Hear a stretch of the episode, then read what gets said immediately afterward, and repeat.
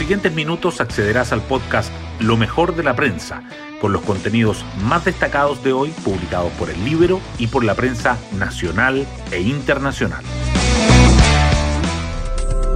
Buenos días, soy Magdalena Olea y hoy martes 5 de octubre les contamos que los Pandora Papers no son solo un tema para los equipos comunicacionales del gobierno.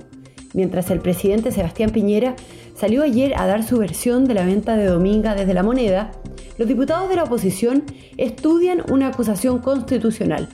De la misma manera que tras el 18 de octubre, la estrategia la lideran el Partido Comunista y el Frente Amplio, y le imprimen presión a su abanderado Gabriel Boric, desde que no lo salve hasta advertirle que no trabajarán por él si no se define, como lo plantea uno de los principales asesores del vicepresidente de la Convención Constitucional, Jaime Baza. Las portadas del día. Los Pandora Papers son el principal protagonista de las primeras páginas de hoy y la tercera subraya que el presidente Viñera descarta haber conocido la venta de la minera Dominga. El Mercurio agrega que la oposición evalúa presentar una acusación y que el fiscal nacional ordena a la unidad anticorrupción analizar los antecedentes. También revisa los líderes mundiales que se vieron envueltos por las filtraciones y el diario financiero apunta al fideicomiso en la mira. Expertos recomiendan cambios a la ley e incorporar experiencia de Canadá. El cuarto retiro de ahorros provisionales, sin embargo, se lleva más titulares de apertura. El Mercurio destaca que el giro de los senadores de no se justifica a estar en reflexión abre la opción de aprobar el proyecto, mientras que el diario financiero resalta que la Comisión para el Mercado Financiero advierte que hasta nueve aseguradoras podrían caer en la insolvencia por el nuevo anticipo de la renta vitalicia. La tercera, por su parte, señala que sacan de discusión inmediata a la ley corta de pensiones y la votación se posterga para fin de mes. La carrera electoral igualmente sobresale. El libro remarca los dichos de Pepe Out de que Sichel tiene que convertirse en el generalísimo de la lista parlamentaria de Chile y Podemos Más. La tercera añade que Sichel rearma su comando y apela al voto útil contra Cast y destaca la carrera de la derecha por la región metropolitana, Bruscoque, Mañalich y Osandón. La Convención Constitucional sigue presente. El libro abre con quiénes son y cuánto ganan los asesores de los constituyentes el Mercurio informa que el Pleno aprueba el proceso de consulta indígena, rechazando la mayoría de las nuevas indicaciones. Y además, el Mercurio informa que los vecinos de Carahue protestan y piden justicia para el fallecido agricultor. Y la tercera que la Roja lista un partido crucial con Lima con Alexis y Brereton en ataque. Hoy destacamos de la prensa. El presidente Piñera negó su participación en la venta de Dominga y declaró que la operación no le fue informada ni consultada para evitar cualquier asomo de conflicto de interés y recordó que estos hechos fueron públicamente conocidos en 2017, investigados en profundidad por el Ministerio Público y resueltos por los tribunales de justicia. Sin embargo, la oposición estudia una acusación constitucional y el fiscal nacional Jorge Abbott instruyó a la unidad anticorrupción para analizar los antecedentes. Los expertos recomiendan cambios a la ley de fideicomiso. Los senadores giran de no se justifica a estar en reflexión en la discusión del cuarto retiro desde las AFP. Los legisladores opositores que hace algunas semanas planteaban que no era necesario un nuevo rescate, ahora le abren la puerta a esa opción. Eso sí, harían cambios al proyecto, especialmente las rentas vitalicias.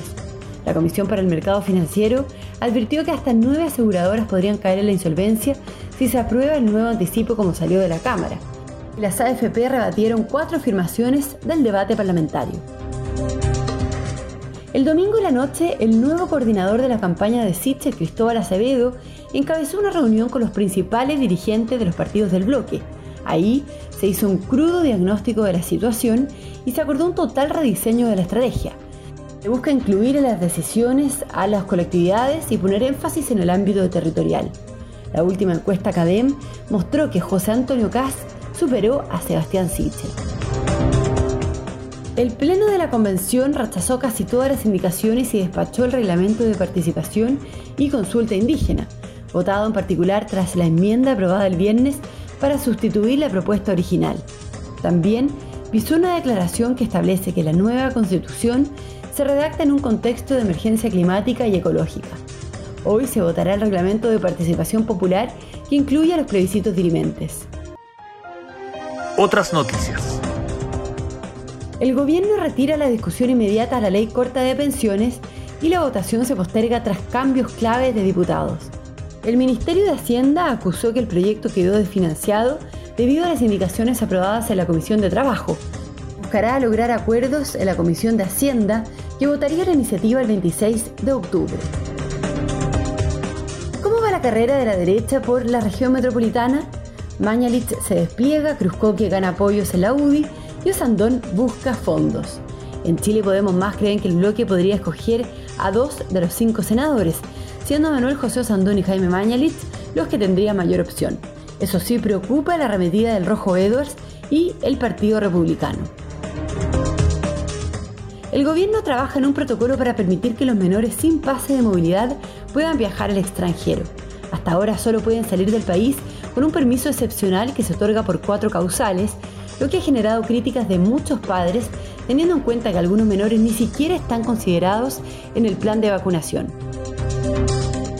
Facebook, Instagram y WhatsApp sufrieron ayer una prolongada caída a nivel global, la interrupción que llegó justo en momentos de un inmenso escrutinio para la compañía de Mark Zuckerberg afectó a millones de usuarios en el planeta.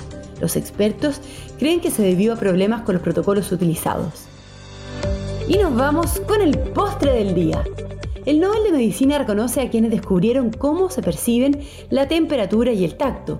Los estadounidenses David Julius y Arden Pataputian identificaron receptores en la piel que responden al calor y a la presión. Este avance podría conducir a nuevas formas de tratar el dolor. Bueno, yo me despido, espero que tengan un muy buen día martes y nos volvemos a encontrar mañana miércoles en un nuevo podcast, Lo mejor de la prensa.